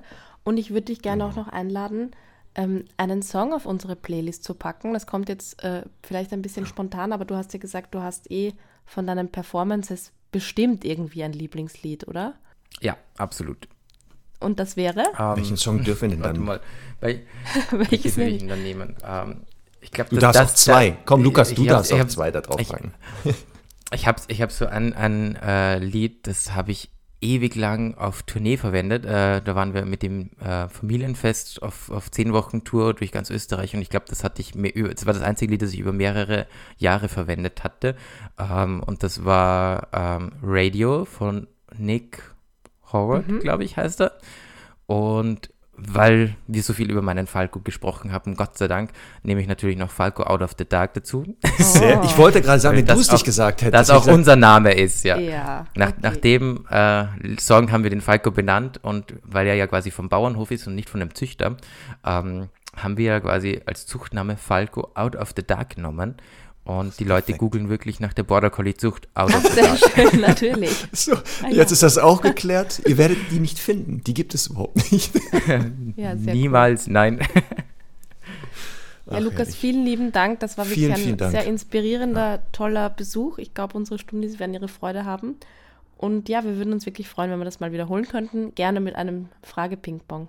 Ja, sehr gerne. Würde mich auch freuen. Sehr gut. Was machst du noch heute gleich, Lukas?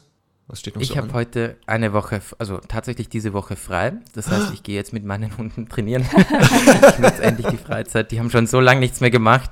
Und jetzt gehe ich mal rüber in die Halle. Ich kann Gott sei Dank zu Fuß in meine Trainingshalle rübergehen. Wir haben einen schönen Spaziergang, eine halbe Stunde dorthin. Ähm, und dann lege ich mal wieder los. Ich habe nämlich einige neue Ideen, neue Tricks, die ich ausprobieren möchte.